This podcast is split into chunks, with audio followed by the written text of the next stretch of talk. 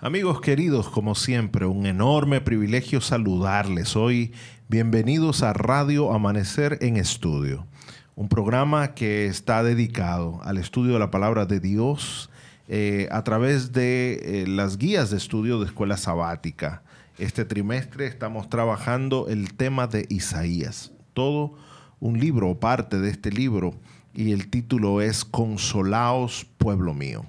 Para esta semana específicamente estamos trabajando el tema de crisis de liderazgo, así se titula la lección, y el verso para memorizar, Isaías 6.1, como siempre recordándoles que sería una excelente práctica si usted trata de memorizar durante estos siete días este texto, Isaías 6.1, que dice, en el año que murió el rey Usías, yo vi al Señor sentado sobre un trono alto y sublime, y sus faldas llenaban el templo. Tremendo mensaje.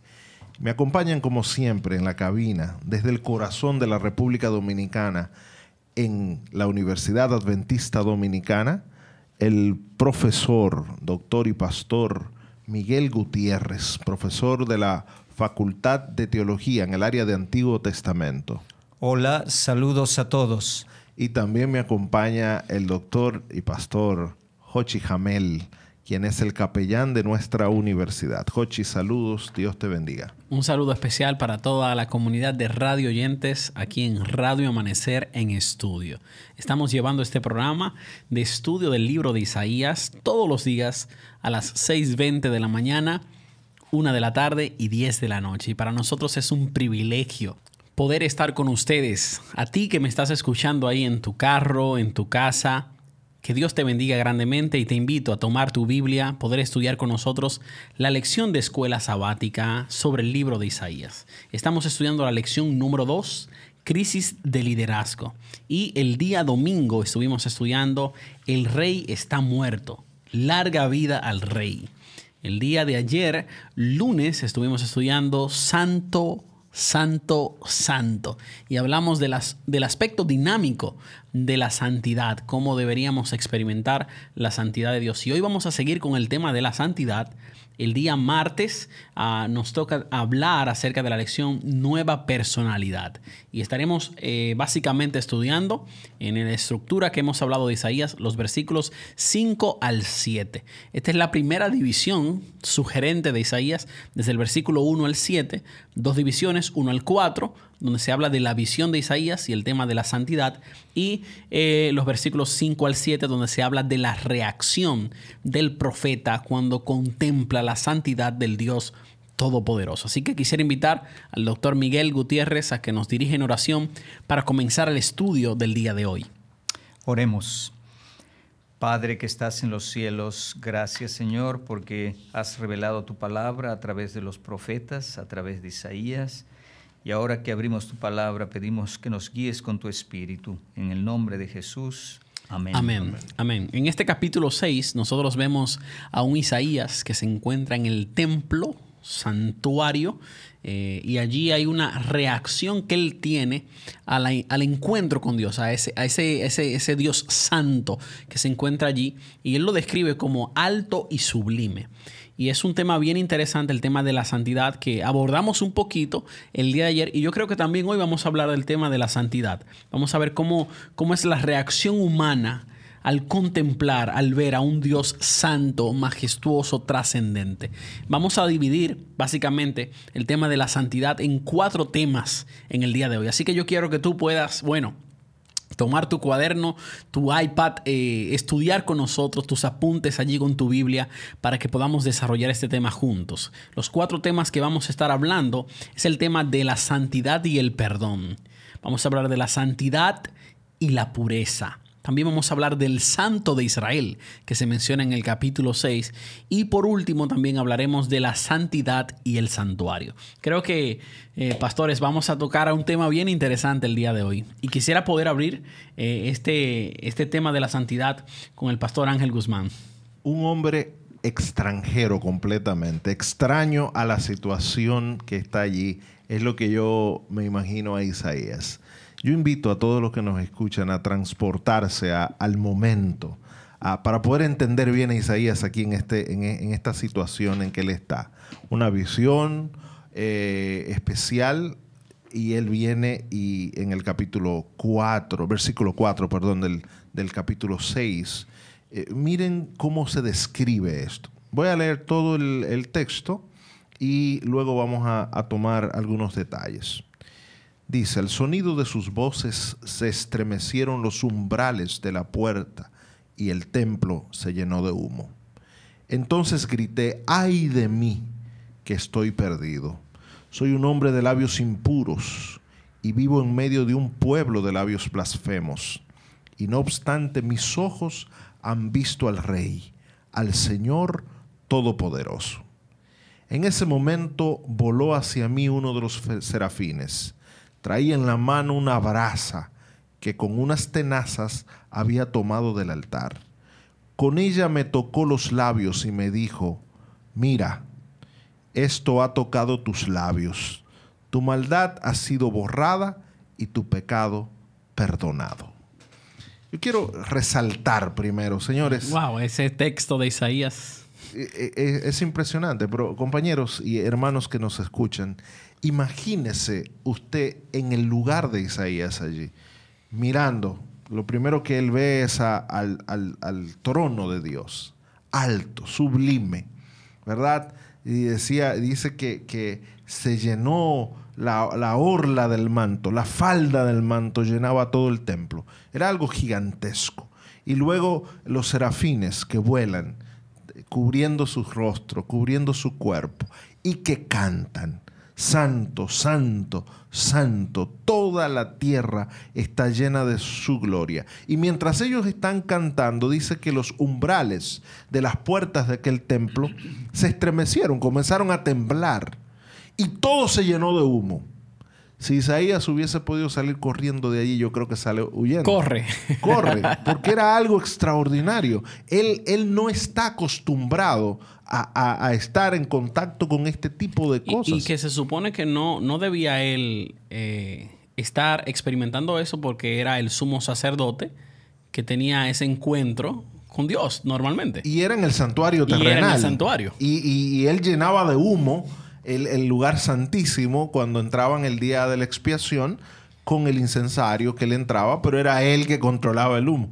Isaías, que no era sacerdote, hasta donde entiendo, mucho menos sumo sacerdote, está en la presencia de Dios, está frente a todo este espectáculo de alabanza. Parece un drama. Y el tipo gritó, dice, inmediatamente, y gritó un ay duro. Y dijo, ay de mí, yo estoy perdido aquí, me voy a morir.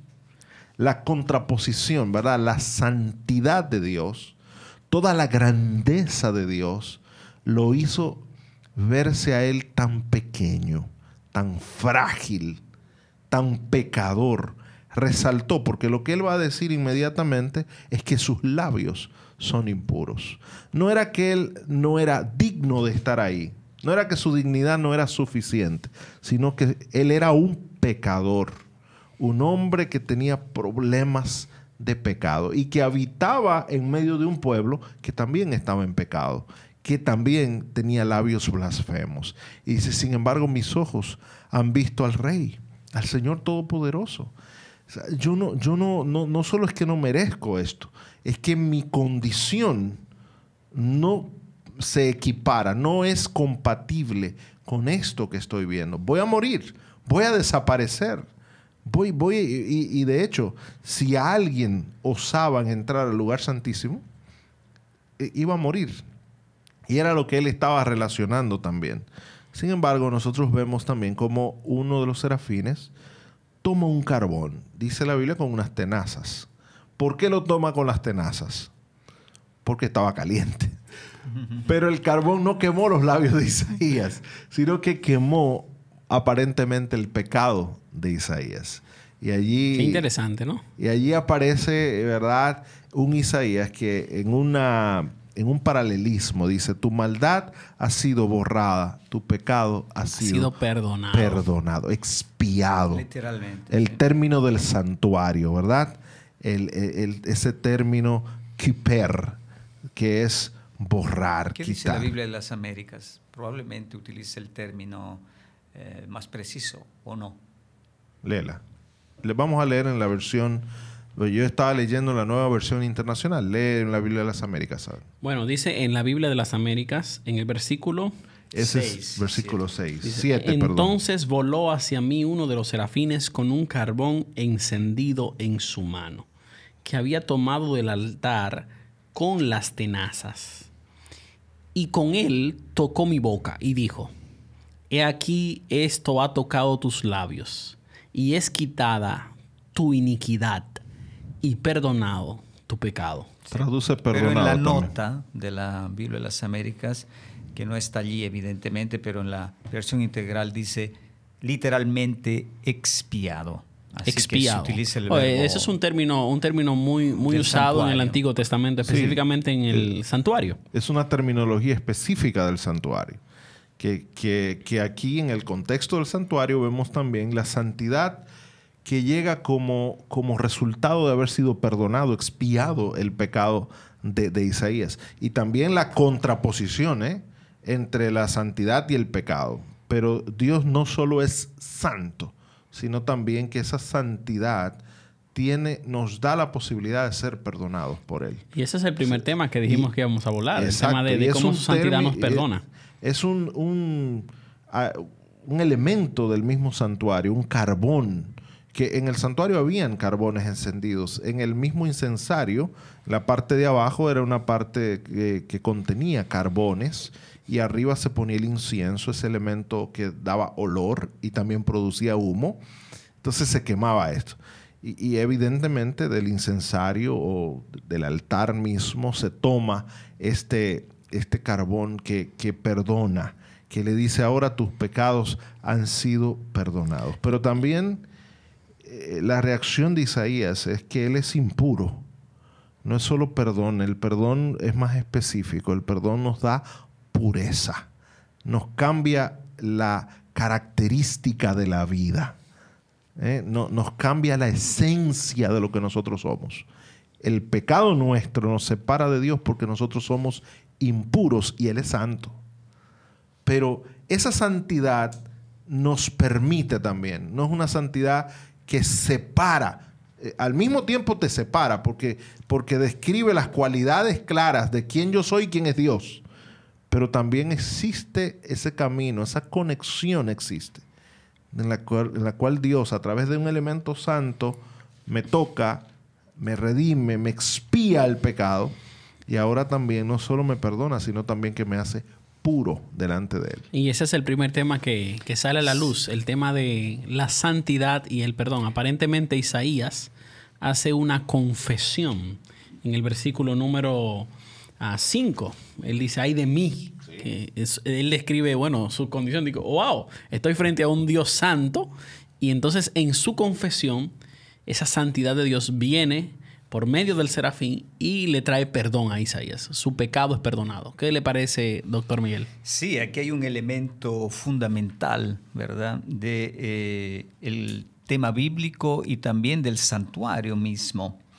Lo que me, me interesa eh, subrayar en este momento es que la santidad, como decía eh, el doctor Guzmán, no es solamente algo que nos separa de Dios, ¿verdad? Hemos definido santidad como trascendencia, un Dios que está más allá de nosotros, de nuestra imaginación. Pero al mismo tiempo es increíble que la santidad se acerca al hombre y lo perdona, lo convierte, porque como está, no puede estar en relación con Dios. Y eso es el centro del santuario. En el santuario, cuando Dios lo dio, dijo, hágame un santuario para que yo habite en medio de ustedes. La relación íntima con Dios no es un deseo del pueblo, es un deseo de Dios mismo. Dios- quiere habitar con su pueblo. Pero tiene que estar el santuario. Ustedes saben qué sucedía si alguien decía, bueno, yo quiero ir a ver allí el arca, el lugar santísimo con sus amigos, ¿verdad? Ya, ya sabemos lo que le pasó a los hijos de, de, de- Aarón allí en el capítulo 10 de Levíticos. O sea, allí en el santuario está descrita ese, esa, esa confrontación, esa paradoja. Un Dios que quiere vivir con su pueblo, pero un Dios que no puede vivir directamente con su pueblo, no es posible, tiene que haber una mediación, el santuario, Pero eso implica los dos lados también del carácter de Dios. hay un texto de Isaías más adelante que lo dice en Isaías 57, 15. Describe los dos lados, ese Dios santo, pero al mismo, al mismo tiempo ese Dios que se acerca a su pueblo. Porque lo dice el excelso y sublime. Leo Isaías 57, 15 el que vive para siempre y cuyo nombre es santo. Yo habito en un lugar santo y sublime, pero también con el contrito y humilde de espíritu, para reanimar el espíritu de los humildes y alentar el corazón de los quebrantados.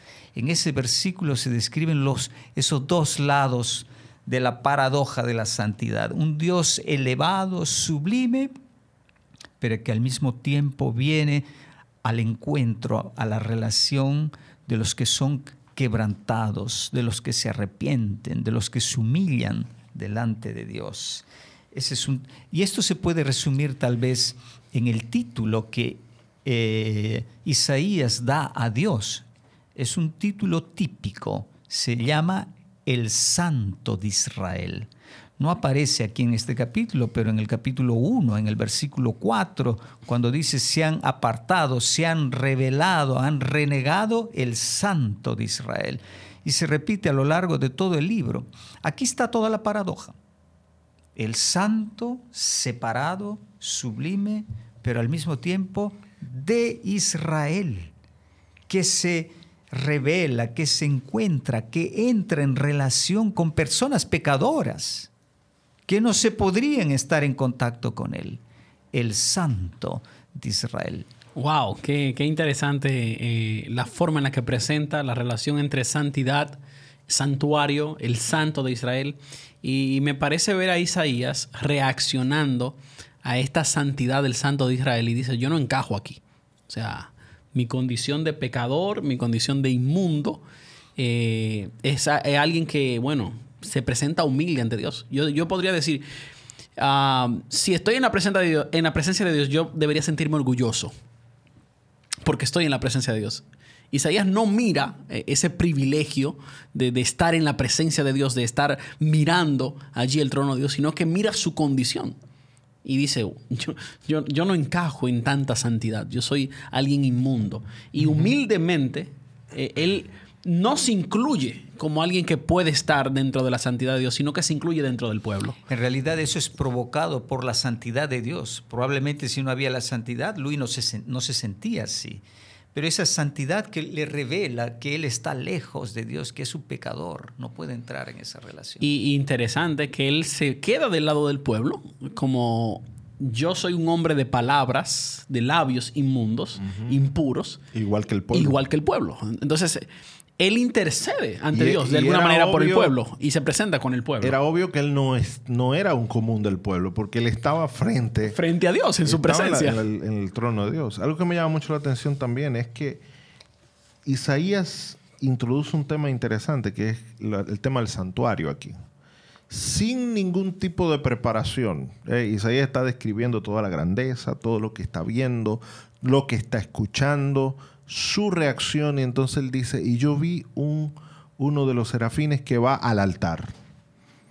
Es que no hay, no hay, no, está, no ha mencionado el santuario antes. Simplemente aquí, él, bueno, la visión se presupone, ¿verdad? Automáticamente esto es, esto es el santuario celestial. es en el templo. es el, equivalente del santuario. Exactamente. Entonces está en un lugar donde hay elementos que también existen en la tierra. Lo cual, lo cual también es interesante cómo Dios, desde su santuario, es que ejecuta esta gran obra eh, de, santificar, de salvar, de expiar el, pecado de los Hay, hay algo que me llama la atención y es por qué Isaías no adora con los serafines. O sea, inmediatamente eh, se presenta la visión, los serafines comienzan a adorar, pero Isaías no se menciona que, que adora con los serafines. Probablemente porque en esa visión tan potente de la santidad de Dios, él no se sentía digno. Se sentía. Los serafines pueden adorar a Dios y decir su canto sobre la santidad, pero un pecador no puede hacerlo. Lo que subraya el texto es que la reacción a esa santidad de Dios es que somos pecadores, ¿verdad? Eh, y eso es algo que muy a menudo no tenemos en cuenta. A veces pensamos que estar delante de Dios es alabarlo directamente. Yo creo que un elemento de la adoración es ese, ese sentimiento de indignidad, de, de pecaminosidad, que nos permite estar con Dios solo porque Dios nos purifica. De otra manera no sería posible, seríamos destruidos. Es una obra maravillosa eh, entender nuestra condición, pero también la obra de transformación que Dios quiere hacer en nosotros. Y hablando de esa obra de transformación, me, llamó la atención una aplicación que hace la guía de estudio, ahí al final del día, eh, comparando lo que pasó con Usías. Acuérdense que Usías es el rey que intentó ah, quemar incienso en el templo y fue eh, eh, condenado a vivir con lepra hasta morir con la lepra. Y dice que mientras él trató de, quemar incienso, Isaías se convirtió en el incienso en el templo de Dios porque el carbón era utilizado para quemar el incienso. Y quien es tocado en el templo de Dios ahora no es el incienso, sino los labios de Isaías. Y él se convierte en ese incienso que, eh, que está cubriendo, pues, el humo que cubre el- el santuario. Ahora Isaías tiene una misión, que eso lo vamos a ver en el día de mañana Claro. que va a llenar la tierra con su mensaje, con ese incienso provocado por el carbón que quemó sus labios o que tocó, porque no lo quemaron, tocó sus labios en el santuario celestial. Isaías ve la santidad de Dios y cuando ve la santidad de Dios se mira y dice, yo no soy digno. Y es un elemento muy importante porque si nosotros comparamos nuestra condición con la santidad de Dios, vamos a darnos cuenta de nuestra, bueno, pecaminosidad, de nuestra indignidad. Y no deberíamos usar a otro ser humano para compararnos. A veces lo que solemos hacer es que vemos eh, qué tan santo es el que está a mi lado, que, o qué tan indigno es el que está a mi lado, y en vez de compararme con Dios, de evaluar mi vida en relación con Dios, evalúo mi vida en relación con otro ser humano. Entonces yo creo que nos equivocamos, hacemos eso. Deberíamos mirar nuestra vida en relación con nuestro Padre Celestial, para que su santidad entonces nos llene, nos purifique, nos cambie, nos perdone. Y yo creo que cada persona que está escuchando necesita mirar a Dios y su santidad en el día de hoy. Una cosa que me, me impresiona también es esto del carbón encendido, ¿verdad? De las brasas. Normalmente las brasas sirven a quemar. Eh, eh, se queman allí los animales que están ofrecidos en el altar.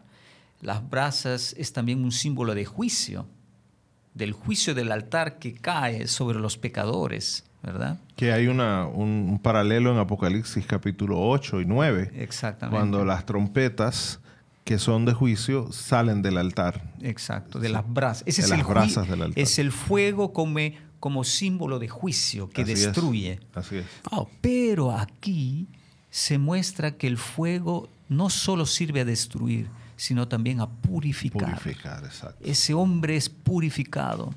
Y por otro lado, se ve el interés de Dios, no solo de ser santo y de revelar su santidad, sino de purificar a sus hijos para que puedan entrar en relación con Él.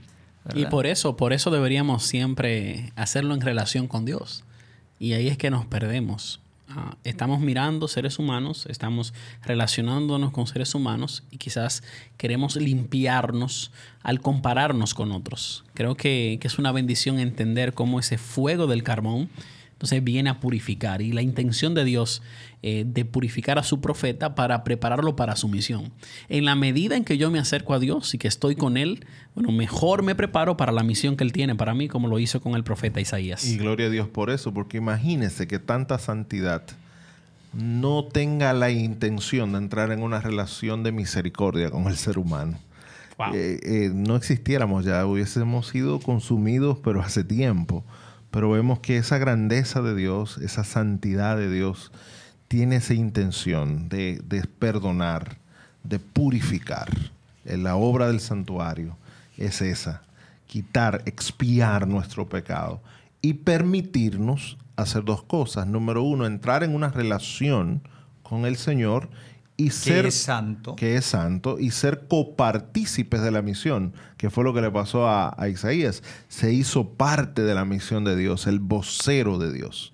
Y eso es muy importante que nosotros lo sepamos hoy, que tenemos la necesidad. Yo creo, pastor, que usted está animando a la gente ya a que, a que quiera escuchar el, el audio de, que vamos a desarrollar acerca de la misión de Isaías. Así es. Pero que nos quede claro hoy que la santidad de Dios que trasciende también es una santidad que se acerca al ser humano, que interactúa con nuestra historia, que nos hace, eh, eh, nos perdona para, para que podamos entrar en relación con ese Dios que es santo, nos invita a nosotros a ser santos y nos hace copartícipes también de su divina obra aquí en la tierra. Al parecer, Isaías pasa a tener una nueva personalidad ahora, perdonado, al encontrarse con la santidad de Dios. En esta semana hemos estado estudiando la lección Crisis de Liderazgo.